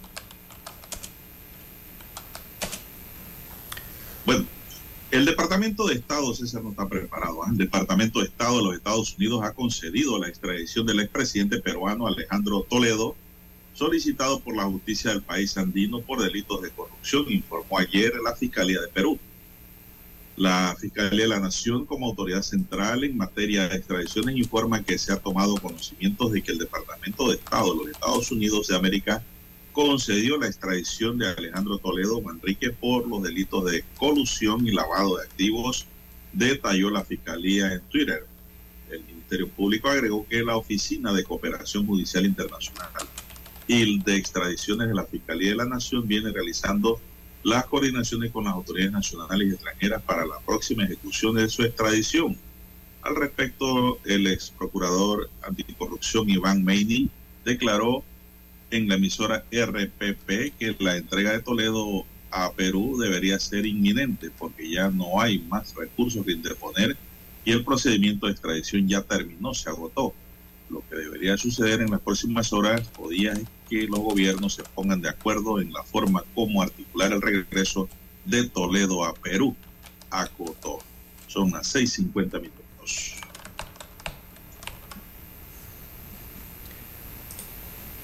Bien, seguimos, señoras y señores. El presidente de México, Andrés Manuel López Obrador, dijo ayer que las declaraciones de culpabilidad en el Estado, en los Estados Unidos, del exsecretario de Seguridad Pública de México, eh, Genaro García Luna, ayuda a limpiar la corrupción en el país, aunque apenas es el inicio. Ayuda a seguir limpiando la corrupción en México, desde luego falta más. Esto es apenas el inicio de una buena contribución, pero podría ser mayor el aporte, aseguró en la rueda de prensa diaria García Luna, quien fue la mano derecha del expresidente Felipe Calderón y líder de la conocida como la guerra contra el narco, fue encontrado culpable el martes de cinco delitos en una corte estadounidense, cuatro de ellos de narcotráfico, por lo que se enfrenta ahora a una posible cadena perpetua. Bien, las perdón, 6.51 minutos eh, de la mañana en todo el territorio nacional. También en más informaciones a nivel internacional. Oiga, dice que los asesinos siempre vuelven a la escena del crimen. Bueno, un hombre mató a tiros al menos a dos personas y dejó a otras heridas eh, en un extraño incidente ocurrido en Florida, Estados Unidos eh, de América. Según los antecedentes, un equipo del canal de noticias Spectrum News 13 acudió a Pine Hills, cerca de Orlando, esto en Florida, para cubrir la muerte a tiros de una veinteañera ocurrida la mañana del miércoles. Mientras reporteaban en la escena del crimen, un hombre identificado como Kate Melvin Moses, de 19 años de edad, llegó al lugar y abrió fuego contra un fotógrafo y un reportero del medio de comunicación, relató el sheriff del condado de Orange, John Mina. Cerca de allí, el mismo sujeto entró a una residencia sin motivo aparente y disparó contra una mujer y su hija de nueve años de edad. Las víctimas fueron trasladadas al hospital, pero la niña y el reportero de Spectrum News eh, murieron como consecuencia de las heridas. Señala el informe desde Florida que se ha detenido al presunto responsable de este asesinato de eh, la mañana del miércoles, así como de los eh, tiroteos de la tarde de ayer. Así que el detenido no tenía ningún vínculo con la madre y la hija a las que disparó, ni tampoco con los periodistas, según explicó el oficial. Así que se conocía a la mujer abatida por la mañana. Bueno, esto ocurrió en Florida hace algunas horas, el día de ayer y en la tarde de ayer. Eh, y la imagen entonces eh, de este joven de 19 años de edad, eh, autor de estos disparos, ha sido difundida. Él es Kate Melvin Moses, de 19 años de edad, de tez oscura, negra. Bien, es lo que ha ocurrido en Florida. En más informaciones, a la mañana de hoy, las 6.54 minutos de la mañana, bueno, también tenemos eh, que informar, amigos oyentes, que el futuro de la Internet se define en los Estados Unidos eh, de América, ¿sí? Ese Internet tan necesario para el mundo. Eh, así que la Corte Suprema de los Estados Unidos de América examinó ayer un caso que podría transformar el Internet, pero no dio indicios de haber decidido reformar la ley que permite que las empresas tecnológicas no tengan que responder legalmente por los contenidos que, perdón, que difunden. Estamos en una situación delicada porque se trata de una ley que fue redactada en otra época, cuando Internet era completamente distinta, resumió la juez Elena Kagan, eh, o Keegan en este caso, ¿no? Eh, revisa eh, la Corte Suprema de Justicia, entonces varios casos y el origen de la sección 230, esta es la sección de la ley de decencia de las comunicaciones, y qué pasaría entonces si esta eh, se viera modificada en los Estados Unidos de América, esta sección eh, número 230. Así que esto se mantiene en desarrollo en los Estados Unidos de América. Allá recordemos que eh, se está siguiendo este caso porque dos familias que perdieron a sus hijos en atentados por el Estado Islámico acusan a grandes eh, tecnológicas de ayudar a difundir mensajes. Así que las compañías eh, de Internet, en este caso, se defienden eh, de un apartado de la ley de la decencia de las comunicaciones. Repetimos, esta es la sección 230. Así que el futuro del Internet podría estar en manos o podría definirse en una corte en los Estados Unidos de América. Bien, don César, usted sabe que estaba viendo aquí en CNN que en Japón encontraron una esfera en la orilla del mar. Eh, dicen que no es peligrosa, pero no saben de qué se trata tampoco. Una esfera metálica, dice, que tienen que ver de qué se trata esa cosa, ese objeto encontrado a la orilla del mar. Entonces, ahora mismo los japoneses están investigando el tema se le acercaron a la bola para filmarla y fotografiarla, pero bien cubiertos, bien con trajes especiales. Pero todavía no tienen resultado de qué se trata esta bola, esta esfera metálica encontrada en una playa. Bueno, allá están investigando eso, eh, pero viendo las fotografías, don Juan de Dios, digo, yo no soy experto en estas cosas, pero a mí se me parece a una boya lo único es que la han tornado como una boya misteriosa, ¿no? que apareció en la playa de Japón, pero eso a todas luces es de hierro y es una, de, una boya. Están investigando de qué se trata. Pero usted cree que los rusos, eh, los japoneses no van a saber que es una boya. y dicen que es una esfera misteriosa. Una bola de hierro una bola de hierro. Bien, son las 6:57 minutos y la verdad que esa, esa bola aparece en Panamá. Los amigos sin techo la agarran y la echan en una bolsa y se la llevan y la venden a cualquiera ferretería de reciclaje, don César. Así es, don Juan de Dios. Oye, qué investigación por esta bola de, hierro, ¿no? Así es. Oiga, don César, eh, en Japón existen indigentes como en Panamá? Eh, bueno, Una pregunta interesante. ¿eh? No, no, no, podría responderle, no, no he estado en Japón. Bueno, el presidente del gobierno español llegó a Kiev este jueves para una visita sorpresa en víspera del primer aniversario de la invasión rusa a gran escala. Así es, mucha gente, muchos mandatarios quieren ir a Kiev ahora. El presidente de Rusia, Vladimir Putin, se comprometió a reforzar la triada nuclear del país, una estructura de fuerza militar capaz de lanzar tres tipos de armas nucleares también. Ahora que se suspende el tratado de START, la cosa se torna más peligrosa.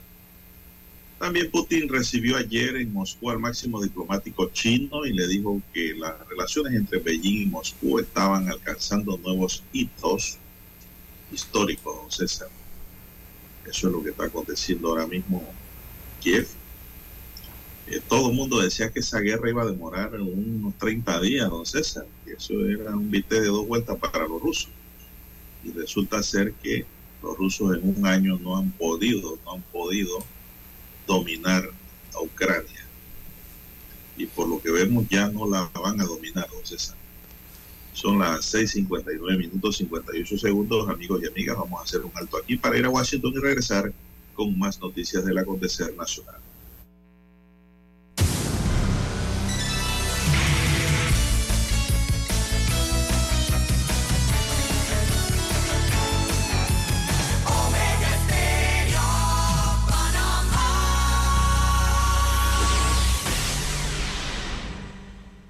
Satélite indica que es momento de nuestra conexión. Desde Washington vía satélite y para Omega Estéreo de Panamá, buenos días América.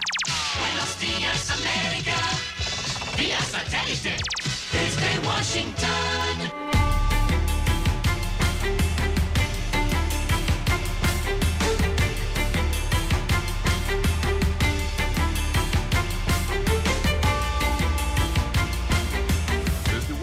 Leonardo Bonet. Organizaciones en Florida piden al gobierno estadounidense redefinir el TPS para estos migrantes centroamericanos y que sea ajustado a las actuales circunstancias de su nación. Desde 1998, tras el desastre por el huracán Mitch, existe el TPS a favor de nicaragüenses. Hasta ahora, diversas administraciones en la Casa Blanca solo han renovado su vigencia. Las organizaciones quieren que Washington redefina el TPS para que incluya a nicaragüenses que salieron de su país a raíz de la crisis de 2018. Potencialmente serían beneficiados más de 40 mil ciudadanos de ese país. José Perralete, Voz de América, Miami. En México, el gobierno elogió la decisión de un tribunal de Nueva York que encontró culpable de cinco cargos a Genaro García Luna, exsecretario de Seguridad Pública del país. Fue el expresidente Felipe Calderón quien respondió tras el veredicto vía Twitter. Combatí a todos los que amenazaban a México, incluyendo, por supuesto, el llamado Cártel del Pacífico. En conferencia de prensa, el actual presidente Andrés Manuel López Obrador exhortó a su predecesor a compartirle explicaciones a los mexicanos.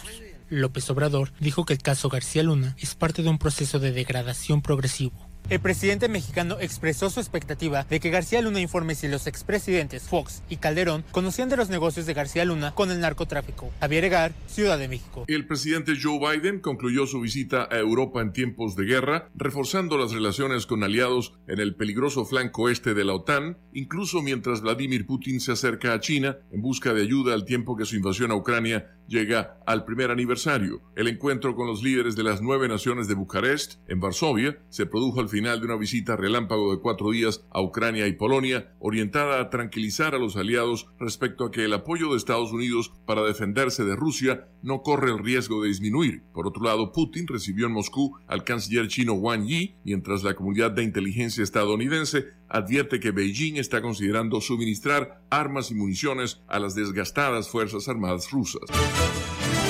En Chile, un violento incidente en un vuelo nacional en el aeropuerto de Antofagasta dejó cuatro personas detenidas y al menos seis heridas, según informaron la aerolínea LATAM y la Dirección General de Aeronáutica que interpondrán denuncias contra los agresores de funcionarios. Mientras las investigaciones sobre las causas del descarrilamiento de un tren en East Palestina, Ohio, que transportaba químicos industriales continúan, la Agencia de Protección Ambiental de los Estados Unidos, la EPA, ordenó a Norfolk Southern, la empresa encargada de la operación de esta ruta, que pague la limpieza del accidente y sus posibles causas. La información fue confirmada en rueda de prensa por el administrador de la EPA, Michael Reagan. Norfolk Southern Norfolk Southern pagará por limpiar el desorden que crearon y el trauma que infligieron a esta comunidad, dijo. El administrador de la EPA agregó que la agencia plena brindará una capa adicional de tranquilidad y se comprometió a publicar más detalles sobre el servicio de limpieza para residentes y negocios en la zona y de esta forma cerrar la fase de emergencia del descarrilamiento ocurrido el 3 de febrero y emprender una nueva etapa que incluye la restauración a largo plazo de las posibles consecuencias del siniestro. Por su parte, el presidente Joe Biden, en un tuit enviado después del anuncio de EPA, aseguró textualmente, y citamos, Seguiremos responsabilizando a las empresas ferroviarias cuando no pongan la seguridad en primer lugar. Primero, tenemos que limpiar el desorden de Norfolk Southern y agregó, quiero que los residentes afectados sepan que los estamos respaldando. De otro lado, el director ejecutivo de Norfolk Southern, Alan Shaw, reiteró las promesas de arreglar los daños ocasionados en el sitio del accidente y de invertir en planes sociales en la comunidad y en conferencia de prensa aseguró textualmente, desde el primer día me comprometía que Norfolk Southern va a remediar el sitio. Haremos un monitoreo continuo del aire y del agua y ayudaremos a los residentes de esta comunidad a recuperarse y vamos a invertir en la salud a largo plazo de esta comunidad y vamos a hacer que Norfolk Southern un ferrocarril más seguro. El descarrilamiento de al menos 50 vagones que transportaban suministros industriales ocasionó una grave emergencia ambiental y puso en riesgo la salud de los habitantes de la zona debido a la posibilidad de una intoxicación masiva originada por la incineración de algunos químicos. Héctor Contreras, Voz de América, Washington. Desde Washington vía satélite y para Omega Estéreo de Panamá hemos presentado Buenos Días América. Buenos días, América. Vía satélite. Desde Washington. Omega Estéreo, cadena nacional. Noticiero Omega Estéreo.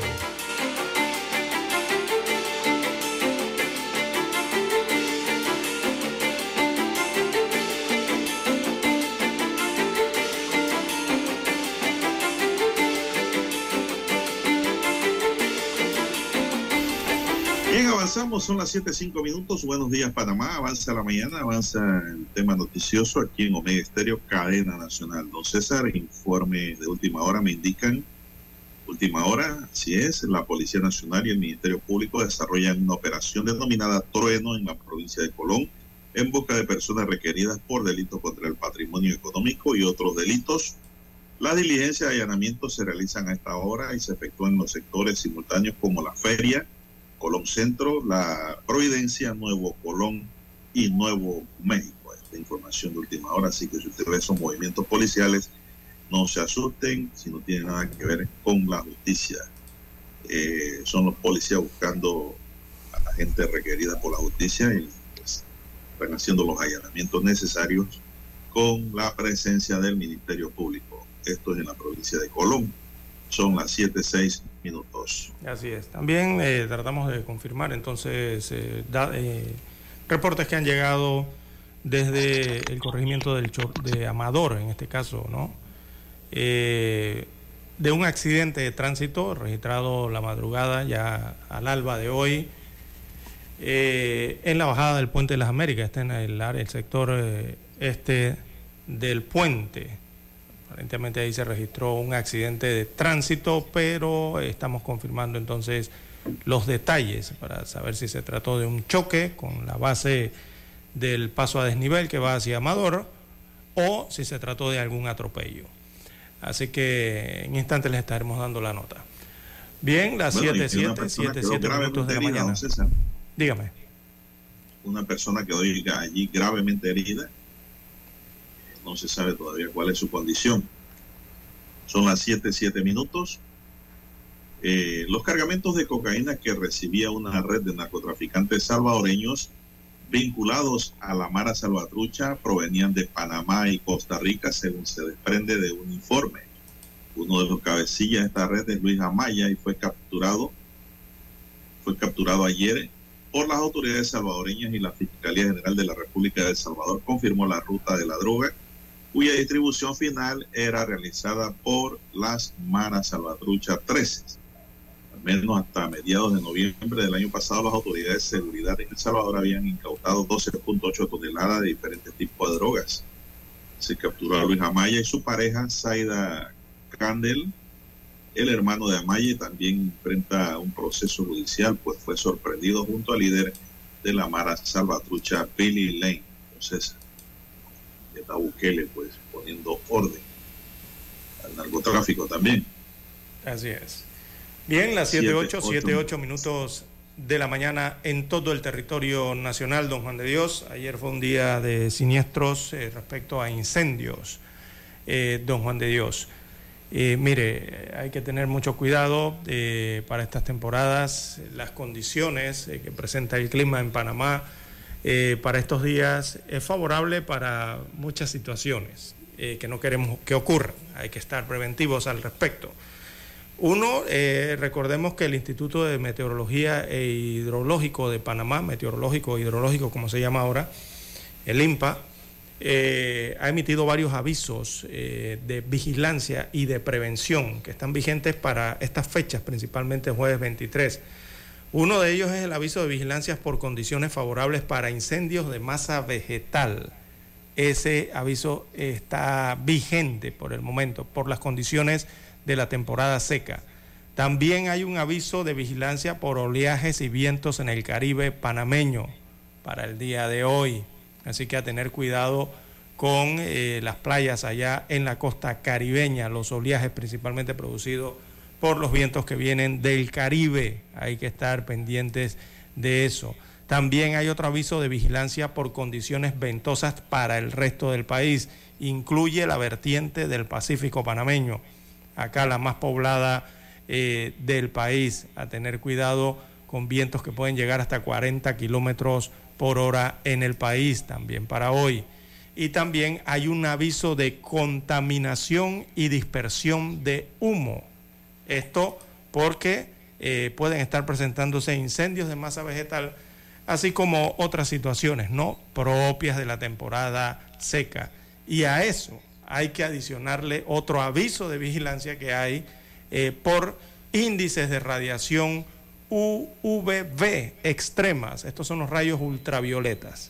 Imagínense todos los avisos de vigilancia que hay producto de clima para el día de hoy, don Juan de Dios. O sea, esto es por motivo de eh, las condiciones del tiempo. Recordemos que son condiciones típicas de la temporada seca en Panamá.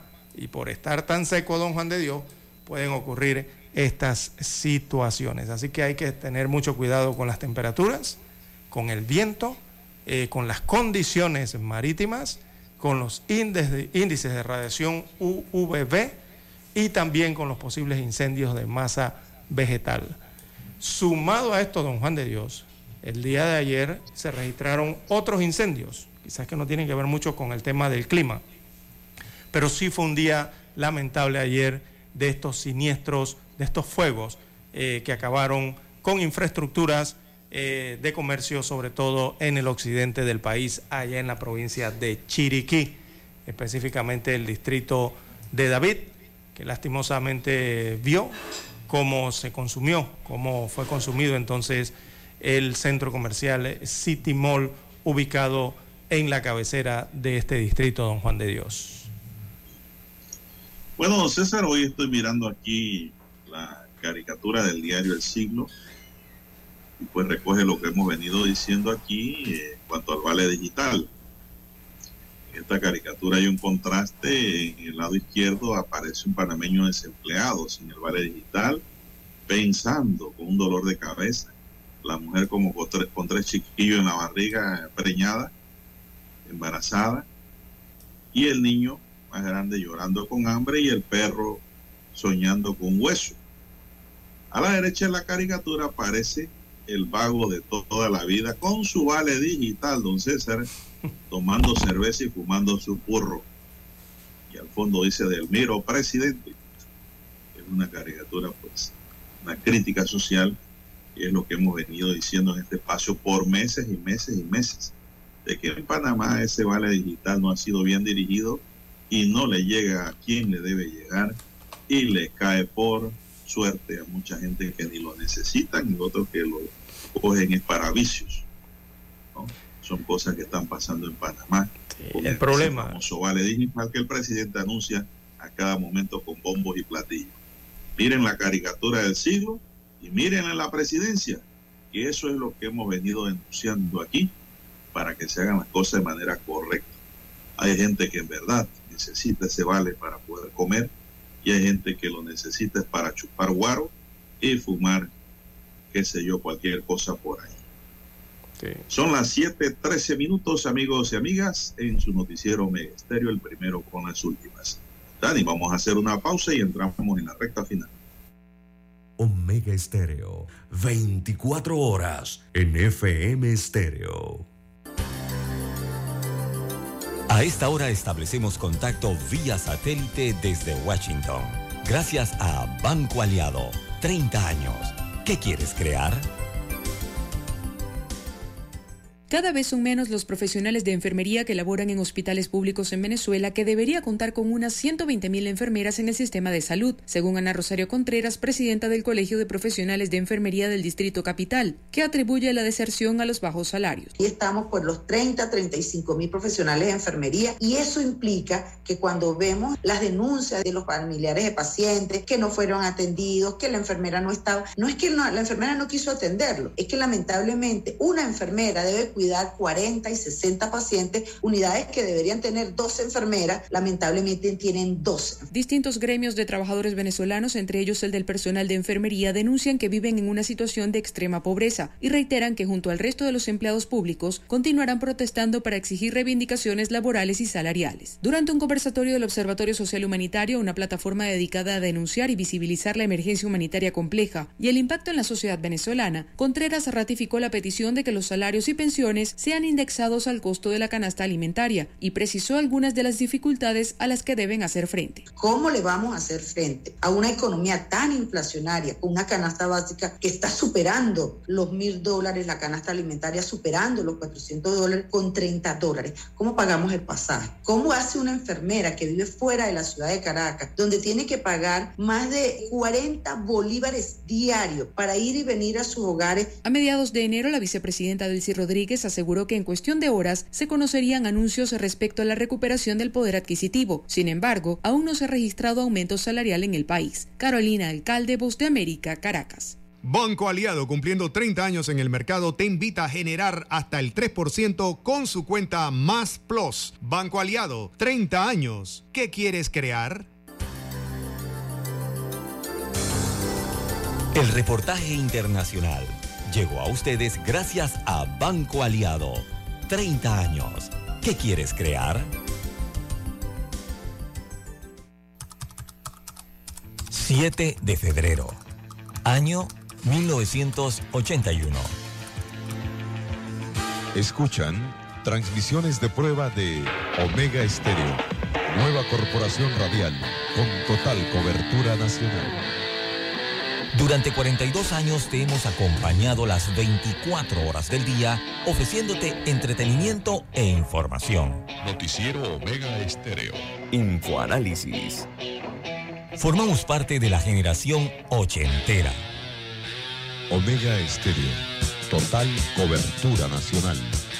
Te vimos crecer, te acompañamos en esas largas noches de desvelo de estudio.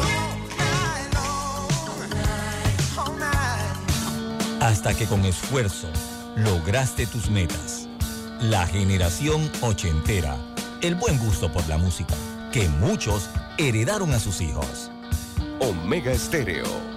Durante 42 años, hemos sido tu fiel compañía. Omega Stereo. 24 horas todos los días del año.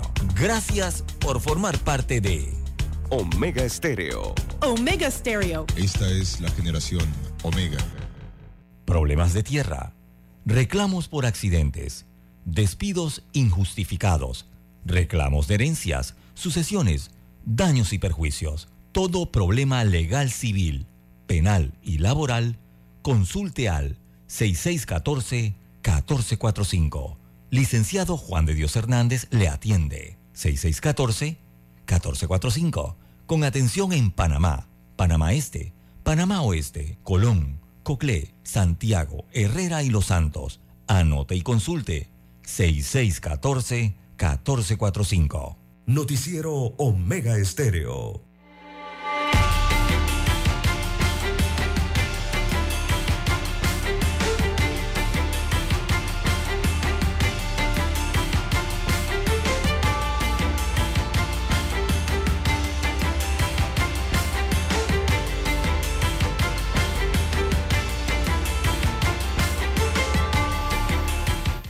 Bien, don César, ¿qué hora tenemos ya? Bien, 7.18 minutos de, de la mañana en todo el territorio nacional. Bueno, tras las expectativas generadas por la confirmación de la participación de la ONU en la segunda fase de la Mesa Única del Diálogo por Panamá, el arzobispo José Domingo Ulloa aclaró ayer que todavía no tiene fecha para convocar las reuniones de consolidación de esta fase. Todavía no tenemos fecha y no puedo decir más, dijo el arzobispo en medio de la colocación de cenizas a los feligreses en la terminal de Albrook. Ulloa explicó que durante estos meses han aprovechado para estar en contacto con las organizaciones y los organizadores, pero también para buscar a quienes serán los moderadores de esta mesa. Estamos en esta etapa de aceptación de quienes van a ser los moderadores. Posiblemente se habla de la Escuela Interamericana de Diálogo Social, tripartismo y resolución de conflictos de la Universidad de Panamá y el equipo de diálogo de la ONU que van a estar ayudando a volver a recomponer esta mesa donde es necesario que estén presentes todos los actores, comentó. Una vez la Iglesia Católica defina a los moderadores, Goyo aseguró que se darán a conocer las condiciones en que se desarrollará la segunda fase para que el diálogo siga avanzando para encontrar las verdaderas soluciones que necesita el país. Así que pues están a la espera. Guillermo Salazar, designado y coordinador del órgano ejecutivo para la segunda fase de esta mesa única de diálogo, confirmó que la ONU dio su disposición para participar en la segunda fase de la mesa del diálogo mediante el mecanismo de apoyo a soporte técnico, César. Pero no hay fecha de inicio, César. Son las 7.20 minutos. Bien, 7.20 minutos de la mañana en todo el territorio nacional. Bueno, el alcalde del Distrito Capital, José Luis Fábrega, propone otro proyecto millonario a desarrollarse en la cinta costera. En este caso sería la cinta costera 3. Ustedes se acordarán del parque o la Plaza de los Poetas. Bueno, ahora eh, el municipio de Panamá, a través del alcalde, eh, publicó en el portal de Panamá Compras una licitación para la construcción de un centro cultural, esto ubicado en el Chorrillo, precisamente allí donde se ubicaba la Plaza de los Poetas en la cinta costera 3. Destaca Panamá Compras entonces que el proyecto costaría 3.8 millones de dólares, utilizando entonces los fondos de descentralización, el conocido IBI. Así que es otro proyecto que propone eh, el alcalde Fábrega eh, y que llama nuevamente la atención, ¿no?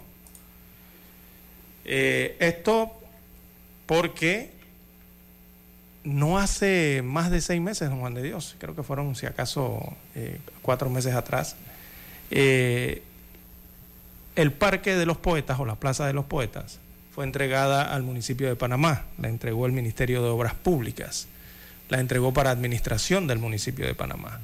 Y lo primero que realizó la gestión del alcalde Fábrega fue acabar con el parque o la plaza, este espacio público ubicado allí eh, cerca del área de, de, Barraza, en el Chorrillo, eh, colinda con eh, la bahía de Panamá.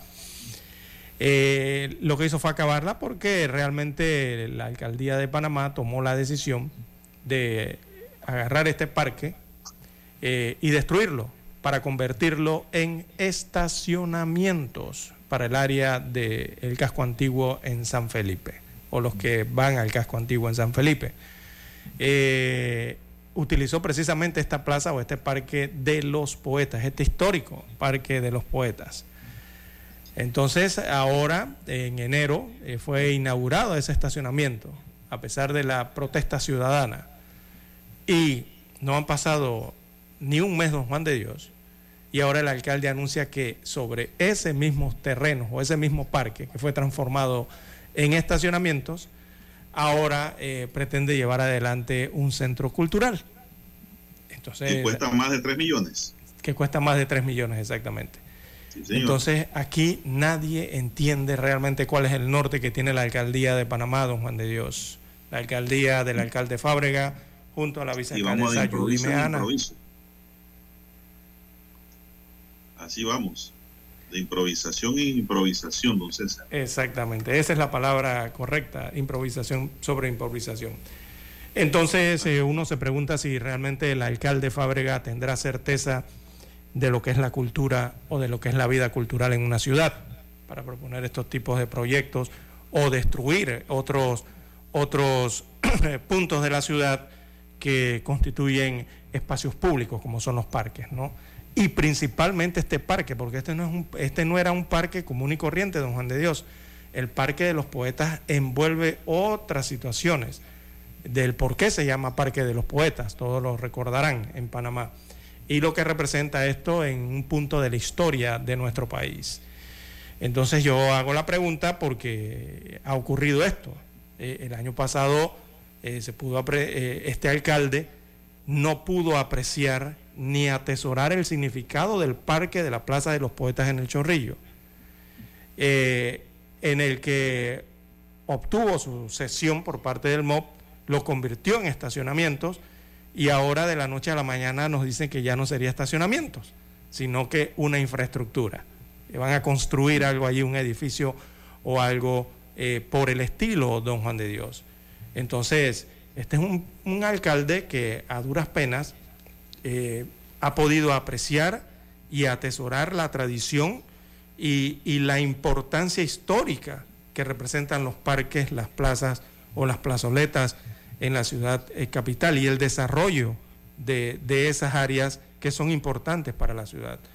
Pero, eh, don Juan de Dios, vemos aquí que, o yo no sé si no sabe el significado de lo que es el Parque de los Poetas, o su administración está improvisando sobre estas áreas, eh, don Juan de Dios. Es una tristeza realmente lo que ocurre en la alcaldía de Panamá y ejemplos sobran, ¿no? Eh, con la des desastrosa decisión que tomó el alcalde, recordarán muchos en el caso del Parque del Norte, allá en las cumbres. Bueno, eh, en cuanto a los parques, lamentablemente parece que no son las mejores decisiones las que toma la alcaldía de Panamá. Y sobre todo porque para construir un centro cultural allí, don Juan de Dios, va a requerir nuevamente de eh, opinión ciudadana, ¿no? de consulta ciudadana para este tipo de proyectos. Y ya vemos que está en Panamá Compras. La pregunta es, ¿cuándo realizó la consulta ciudadana o cuándo fue presentado este proyecto? Que va, todo lo hacen bajo las sombras del silencio, don César. Exactamente. Es el gran problema que tiene la cuando ya lo publican. Cuando sí. ya, cuando, como quien dice, ¿no? La carreta arranca es que la gente ve el movimiento, pero no, mm. no, no avisan nada. El, la alcaldía, no, el alcalde, el alcalde no entiende, eh, don Juan de Dios. Eh, él, él, insiste en la idea del secreto, insiste en la reserva eh, y ha convertido su administración lastimosamente en algo oscuro y en algo falto de transparencia. Eh, lo que se ve nuevamente evidenciado con esta propuesta inconsulta leguas y una vez más algo que, eh, que por si no se ha dado cuenta el alcalde, digo, ha llevado al hartazgo a los ciudadanos que están enormemente decepcionados de su forma de actuar. Yo no sé si el alcalde no le dicen estas cosas al oído o no, o no estar haciendo mediciones a nivel político de eh, su gestión. Entonces, en su actitud, eh, eh, el burgomaestre insiste en hacer lo contrario a la transparencia. Solo eh, esto solamente es un fuerte indicativo de, de, que por, del por qué no quieren estar sujetos al control ciudadano, al control y al orden de quien manda al final en el municipio, que es el pueblo, que es el ciudadano capitalino. Se nos acabó el tiempo, don César, y lo que estoy viendo es que el PRD le está reservando la comuna capitalina para la oposición. Sí, pues no, ellos sabrán sí. lo que hacen. Se nos acabó el tiempo, señoras y señores. Daniel Arauz nos acompañó en el tablero de controles.